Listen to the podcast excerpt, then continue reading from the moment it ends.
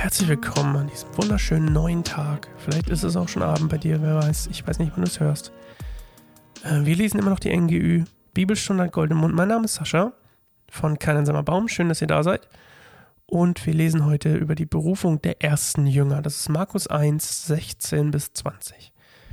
Als Jesus am See von Galiläa entlang ging, ganz kurz nochmal vorweg, der See von Galiläa ist heutzutage See Genezareth. Als Jesus am See von Galiläa entlang ging, sah er zwei Fischer, die auf dem See ihre Netze auswarfen. Simon und sein Bruder Andreas. Jesus sagte zu ihnen, Kommt, folgt mir nach. Ich will euch zu Menschenfischern machen. Sofort ließen sie ihre Netze liegen und folgten ihm. Er war noch nicht viel weiter gegangen, da sah er zwei Männer, die im Boot saßen und ihre Netze in Ordnung brachten. Jakobus, den Sohn des Zebedäus, und sein Bruder Johannes. Jesus forderte sie ebenfalls auf, mit ihm zu kommen. Da ließen sie ihren Vater Zebedäus mit den Arbeitern im Boot zurück und schlossen sich Jesus an. Immer wieder faszinierend zu lesen, wie schnell das da alles so vor sich geht. Jetzt ist immer die Frage, der, Kon der Kontext ist immer wichtig, okay. Haben die schon von Jesus gehört? Was ist da los? Haben, ist es übernatürlich, ne? Also merken die einfach so, hey, das ist der Messias, äh, wir müssen ihm nachfolgen.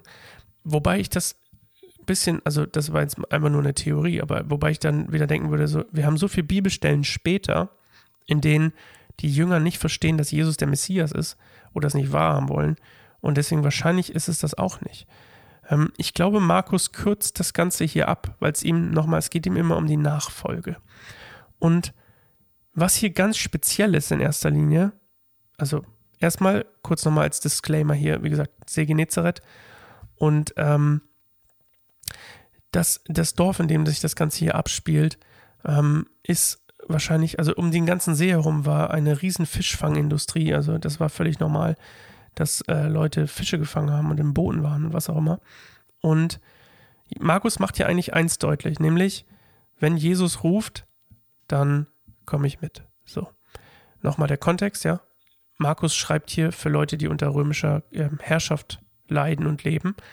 Und äh, für ihn ist das einfach selbstverständlich, dass wenn, Entschuldigung, dass wenn ich Jesus mein Leben gebe, lasse ich alles andere stehen und liegen und laufe ihm hinterher. Also für ihn ist dieses, nochmal, ne, die, die, wegen Nachfolge, Buße tun, umkehren und, ähm, und glauben.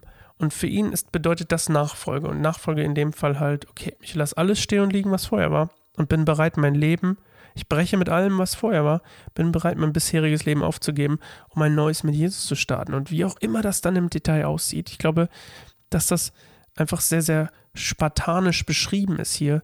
Ähm, und ich bin nicht genau sicher, wie im Detail das alles abläuft. Ähm, ich glaube nicht, dass sie einfach, ich kann es mir nicht vorstellen, dass sie einfach sagen so, ey, F you people, ähm, tschüss, sondern da gehört irgendwas dazu.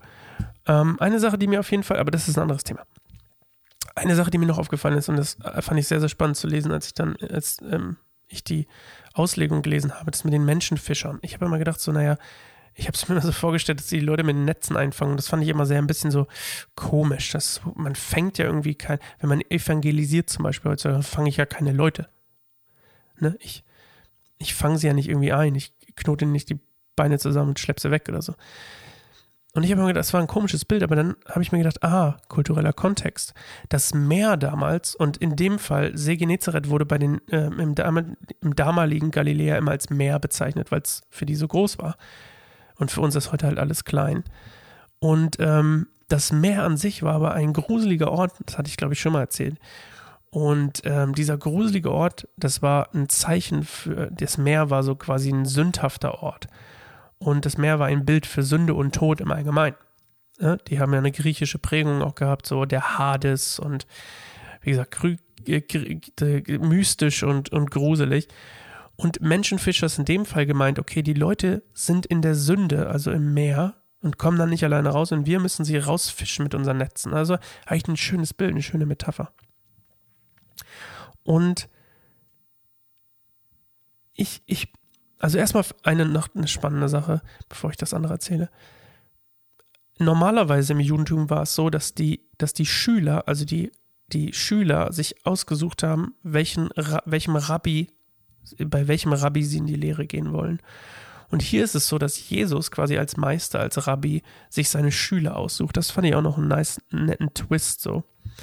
Und ich glaube, an dieser Stelle geht es einfach ganz klar zu sagen nochmal, ich, ähm, Markus stellt hier heraus, okay, wenn ich Jesus wirklich nachfolge, dann lasse ich alles zurück, was mir vorher vielleicht was bedeutet hat.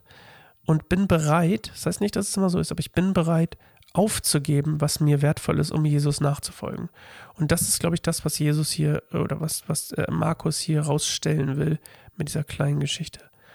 So, wir hören uns morgen wieder zur nächsten Folge von Bibelstunde und Goldemund. Ähm, diesmal die fünfte. Soweit, so gut. Tschüss.